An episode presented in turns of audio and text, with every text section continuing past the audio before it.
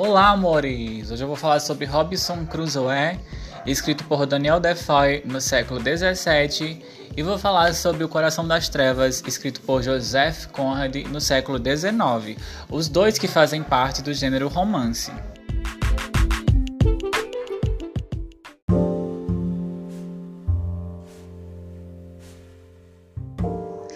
Em Ascensão do Romance, obra de Ian Watt, ele fala sobre o surgimento do romance como uma nova forma literária que, segundo Ian, se iniciou com três romantistas ingleses, Defoe, Richardson e Fielding.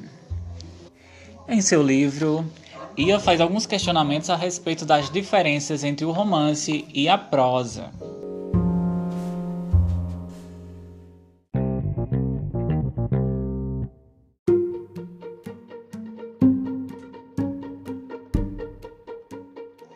E ele se pergunta se existiria algum motivo para essas diferenças terem surgido em um dado momento.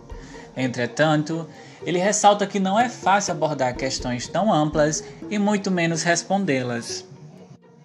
Ainda mais quando os três escritores não faziam parte de uma mesma escola literária e suas obras apresentarem natureza diversa.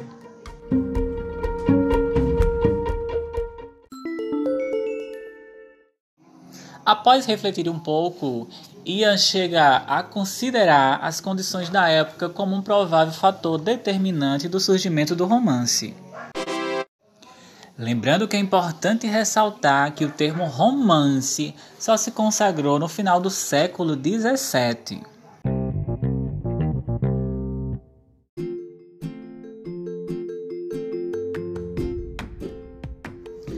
Como Defoe, Richards e Fielding não deram uma descrição ou uma definição do que seria o romance, esse novo gênero que era diferente das literaturas anteriores, Ian procurou buscar, através de historiadores, o que eles achavam ou consideravam sobre o romance, essa nova forma literária.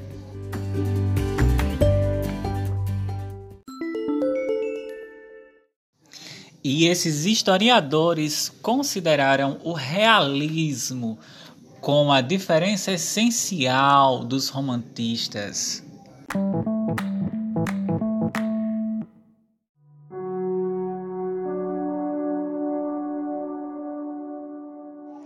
Essas obras eram realistas por retratar a vida vulgar, os vícios carnais ou sexuais, também por apresentar os desvios de conduta, e o critério fundamental era a fidelidade à experiência individual, ao qual sempre é única e, portanto, nova, o que conferiu um valor sem precedentes à originalidade e à novidade contida nos romances.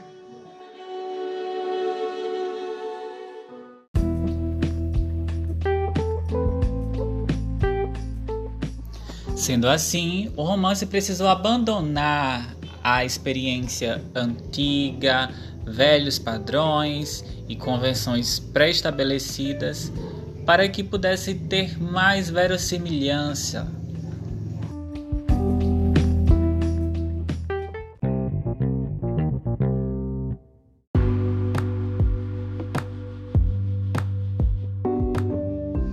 Uma posição típica do romance é a construção da identidade pessoal dos personagens através de suas lembranças, de seus pensamentos ou atos passados e sua percepção de presente.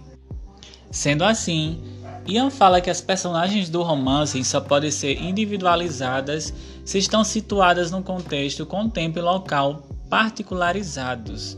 O enredo do romance também se distingue da maior parte da ficção anterior por utilizar a experiência passada como a causa da ação presente. Em Robson Crusoe, o protagonista da história é um jovem inglês com muita ânsia por aventura, mas que em uma dessas aventuras o seu navio acaba naufragando devido a uma grande tempestade com furacões muito forte, e apenas Robson Crusoe sobrevive, conseguindo nadar até a terra firme.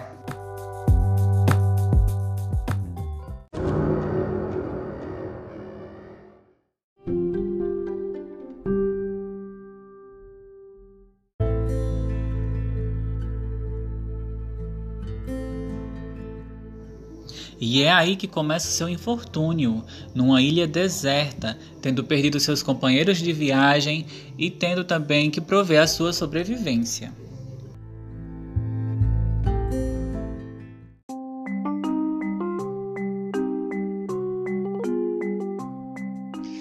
Então, por causa do seu desejo e ânsia por aventuras, Robson Crusoe caiu nessa cilada do destino. Entretanto, ele domestica a natureza e ainda goza de regalos, mostrando que o indivíduo se sobressai às adversidades que a natureza lhe impõe.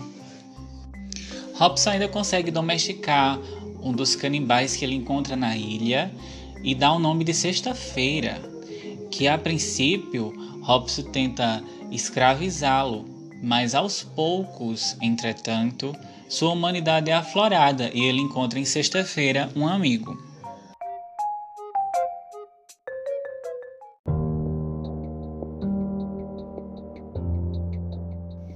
Ainda sobre essa convivência de Robson Crusoe com Sexta-feira, podemos refletir sobre a preponderância do sujeito colonizador que tenta a todo custo e a todo modo impor ao outro o que ele deve fazer, ser, obedecer.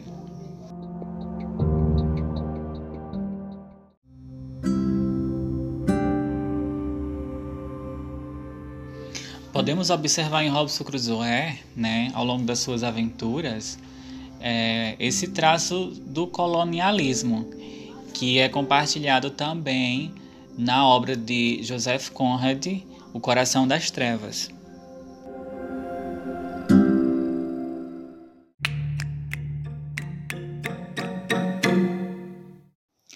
Como sabemos, Joseph Conrad faz parte da literatura inglesa, mas ele era estrangeiro.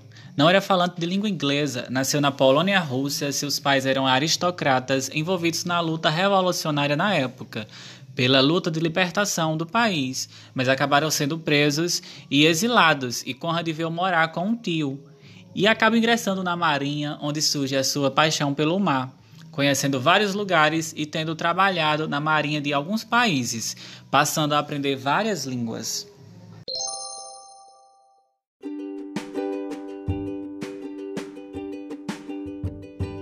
Conrad era apaixonado pela escrita e literatura. Foi escrevendo e publicando aos poucos histórias com temas que se passavam no contexto marítimo.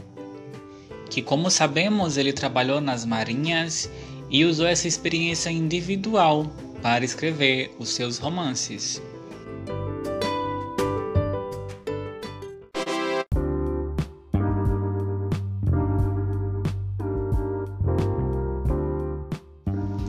Em 1890, em uma das suas excursões marítimas, ele conhece o Congo, na época da brutalidade do colonialismo belga na região, que era chocante até mesmo para os padrões da época e que foi despertando protestos de escritores e até mesmo da imprensa da época.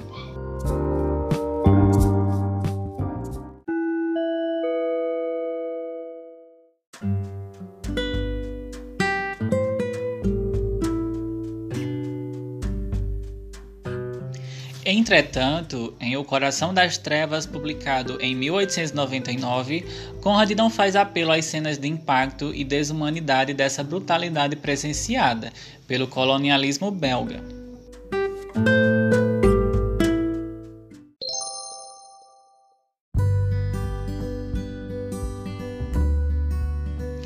Coração das Trevas é contada a história do capitão Charles Marlowe, a bordo de um precário navio que se embrenha no interior da África, cercada por uma névoa de desentendimento, a bordo de uma embarcação batizada por Nelly, que estava no rio Tamise, próximo à Inglaterra.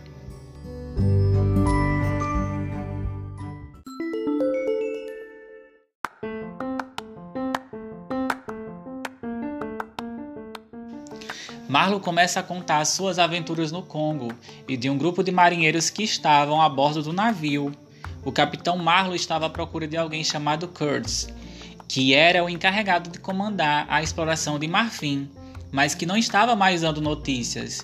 E ele era muito importante para a companhia belga, uma espécie de semideus entre os africanos. Comandava um posto de troca muito importante e o mais distante da companhia. Ele teria deixado de dar notícias e havia rumores sobre cultos bárbaros e seu colapso moral e mental.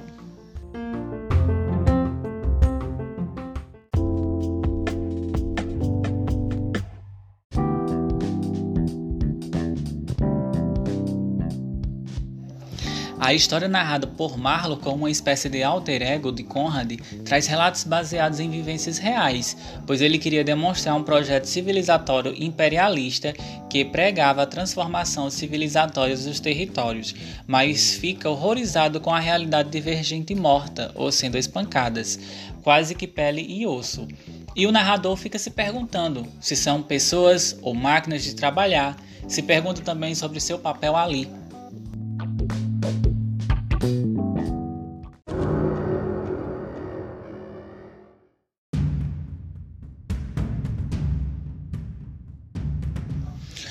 Vulgos negros agachavam-se, deitavam-se, sentavam-se entre as árvores encostadas nos troncos, grudados no chão, meio visíveis, meio ocultos na penumbra, com todas as atitudes de dor, abandono e desespero. Outra mina explodiu no penhasco, seguida de um leve tremor de terra sob os pés. O trabalho estava em andamento. O trabalho. E esse era o lugar para onde alguns ajudantes haviam se retirado para morrer. Estavam morrendo devagar, era evidente. Página 24 a 25.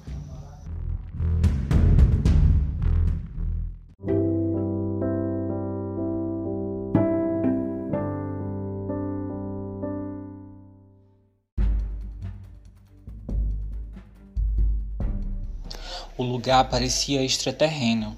Estávamos habituados a vê-lo sob a forma de um monstro, agrilhoado e domado, mas ali, o que víamos ali era uma coisa monstruosa livre. Página 52.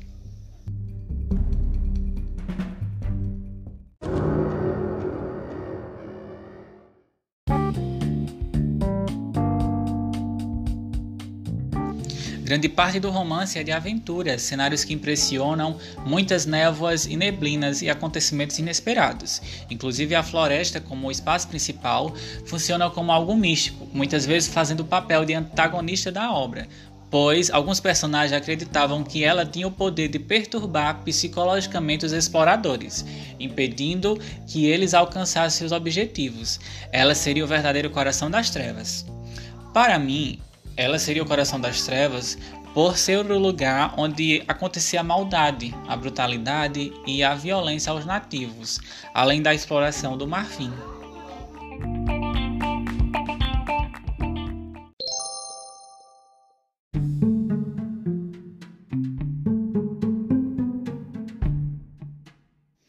Ao encontrar Kurtz, e ele morre, Marlon fica sem respostas. Descobre que a ideia de civilização que ele tinha, né, civilização e dinheiro, era uma farsa inexplicável.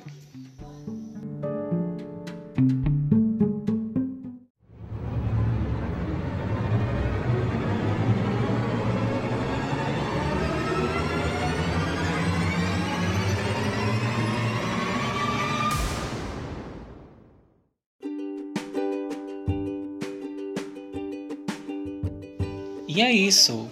Em Robson Crusoe ou em O Coração das Trevas, os autores partem do seu individualismo, das suas experiências reais e da sua subjetividade para criar as suas histórias.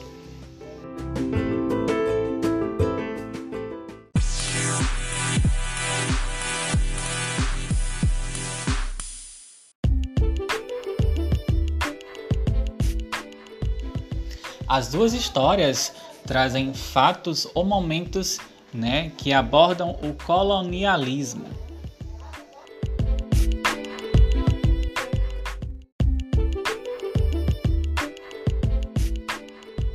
E esse foi o nosso podcast de hoje. Espero que tenham gostado. Recomendo que façam a leitura das obras, pois são importantes e fazem parte de um dado momento da história, de uma dada literatura. Obrigado!